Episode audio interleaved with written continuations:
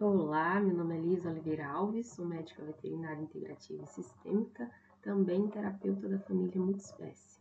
Eu te convido para assistir o episódio de hoje, onde eu vou complementar algumas informações do bate-papo que eu tive com o Ricardo Gareto, do Centro de Consciência Animal. Se você escutou o episódio anterior, você vai saber do que eu estou falando. A gente comentou sobre florais de bar, falei em especial de florais para animais.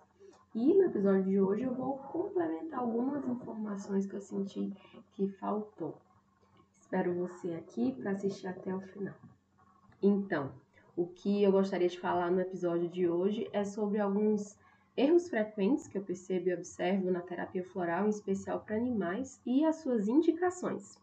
Escolher os florais já prontos, que existem inclusive em farmácias de manipulação, em algumas, né? E farmácias naturais, eu vejo que é o mesmo que comprar uma fórmula já pronta. É como eu dou muito essa, essa comparação de a pessoa diz assim: ah, eu tô precisando emagrecer. Aí você vai e fica sabendo que sua amiga foi e diz: ah, me passa suas orientações aí do que ela prescreveu, que eu também tô precisando emagrecer. E percebam, cada causa, por exemplo, da pessoa ter engordado, ou da pessoa ter procurado, inclusive, um profissional para poder ajudá-lo no emagrecimento, a causa que fez a pessoa A engordar e a pessoa B são causas distintas, muito provavelmente. Não foi o mesmo motivo que levou aquela pessoa a, por exemplo, descuidar da alimentação, comer mais, às vezes é só uma questão, por exemplo, de sono. A outra pessoa não está dormindo bem, o metabolismo que não descansa, ele acaba ficando disfuncional ali nas suas atividades normais, fisiológicas inclusive. Então, às vezes, corrigindo o sono daquela pessoa A, vá melhorar, no caso, essa questão do emagrecimento. Já na pessoa B, não é a questão do sono, é porque a pessoa realmente ela não cuida da alimentação todos os dias, por exemplo, come é, um fast food, uma comida mais industrializada, então uma correção ali no seu hábito de alimentação vai corrigir o problema aí da, do que ela está querendo, de emagrecer, entendem? Isso a gente pode levar também para os animais. Então a pessoa chega, compra um floral pronto que lá na etiqueta tá. Ah, diminuir a ansiedade. Mas o que leva a ansiedade do animal A pode ser completamente diferente do que leva a ansiedade do animal B, C, D, E, F, entendem? Então eu vejo que se você tem a possibilidade de contratar um profissional, de estudar um pouco mais sobre as essências florais, inclusive por conta própria, a gente vai ter um sucesso muito maior na individualização das escolhas daquelas essências do que simplesmente chegar, olhar o rótulo, ah, é para ansiedade, vou levar esse. Entendem? Então, assim, eu tenho muito cautela, muito cuidado e critério na escolha e na formulação das essências florais, porque eu vejo que é importante começar por uma boa formulação. Então, o primeiro erro, digamos assim, que eu vejo que é bem comum é a pessoa não se atentar para a escolha das essências florais que vão compor aquela formulação. Simplesmente olha o rótulo e chega e compra. Mas tem alguns, é, algumas exceções. A pessoa diz, na, na minha cidade pessoa mora no interior, numa cidade que realmente não tem uma farmácia de manipulação para manipular, vou deixar então de cuidado emocional do meu animal, de me atentar para essa parte do seu ser, né, da parte emocional, mental, porque simplesmente aqui não tem uma farmácia de manipulação.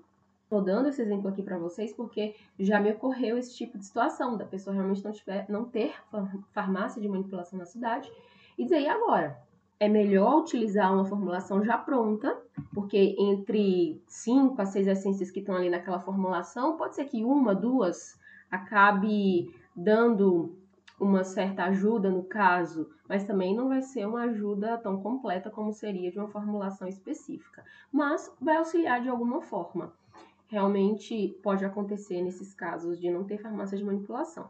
Mas, além de, da terapia floral, que vai cuidar do emocional e do mental, temos também outras terapias que ajudam, não só o floral. Nesse caso, onde a pessoa não tem como manipular mesmo, pensaria em outras terapias. Né? Eu, eu poderia até dizer, certo, compre um floral pronto. Mas vamos reforçar outras terapias também, para a gente ter o resultado que a gente espera, porque senão a pessoa desestimula, ela fica frustrada porque começou uma terapia, mas não deu certo. E isso é o que eu vejo muito às vezes. A pessoa começa uma terapia floral e diz não deu certo. Então, primeiro ponto, ver se a formulação está específica para o caso.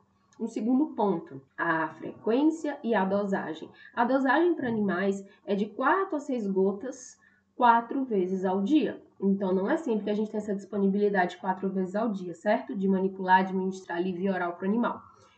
Mas, se não tiver, que pelo menos é, a gente consiga administrar três vezes ao dia, de manhã, talvez na hora do almoço, de tarde, é, de tarde que eu digo assim, no final da tarde, né? Tem algumas pessoas que dizem assim, só consigo duas, porque eu saio de casa de manhã e só volto à noite. Aí nesse caso eu digo, ok, vamos reforçar contra terapia ou tenha paciência para essa formulação floral ou todo um tratamento que a gente vai fazendo se estender, né? Tem que ter um pouco de paciência, porque a resposta que a gente teria no segundo frasco sendo administrado quatro vezes ao dia, não teremos, porque a administração vai ser duas vezes ao dia. Então, ou a gente reforça contra a terapia, ou realmente espera um tempo aí de quatro, cinco, às vezes seis meses, para se ter um resultado efetivo com a administração de duas vezes ao dia.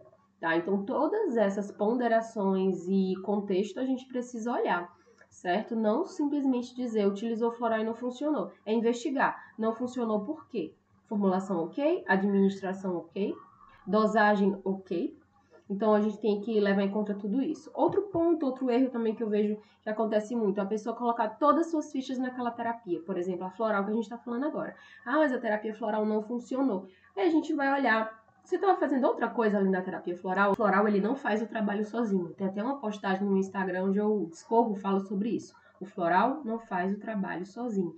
A gente, como tutor, no caso aqui da terapia floral para animais, precisa ajustar o meio que aquele animal está vivendo.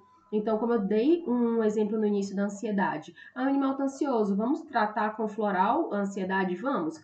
Mas primeiro a gente precisa buscar o gatilho, precisa buscar o que faz, né, a causa o que faz com que aquele animal fique, demonstre ansiedade.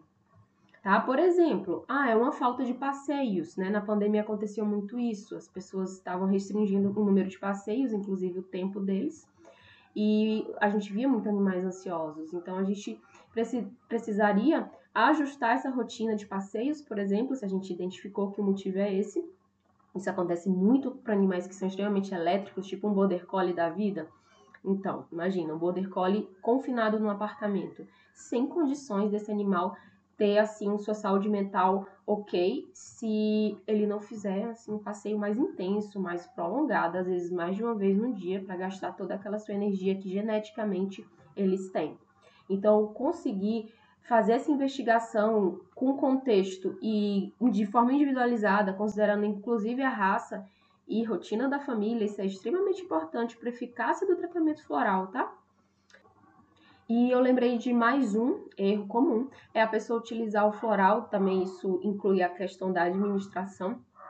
Ela, a pessoa administra, por exemplo, na água e acha que colocando o floral na água vai resolver. É importante a gente ter esse controle de 4 a 6 doses, 6 gotas, com frequência durante o dia. Se você pega e coloca seis gotas de uma vez na água, você não sabe nem se aquele animal bebeu água durante o dia. Às vezes ele foi na vasilha uma vez, e aí? A dosagem foi de uma vez, e não sei nem se foi as seis gotas, né? Porque o animal não bebeu a água inteira. Então, ter esse controle da dosagem é muito importante. Só colocar o floral na água não funciona, mesmo que nada, certo?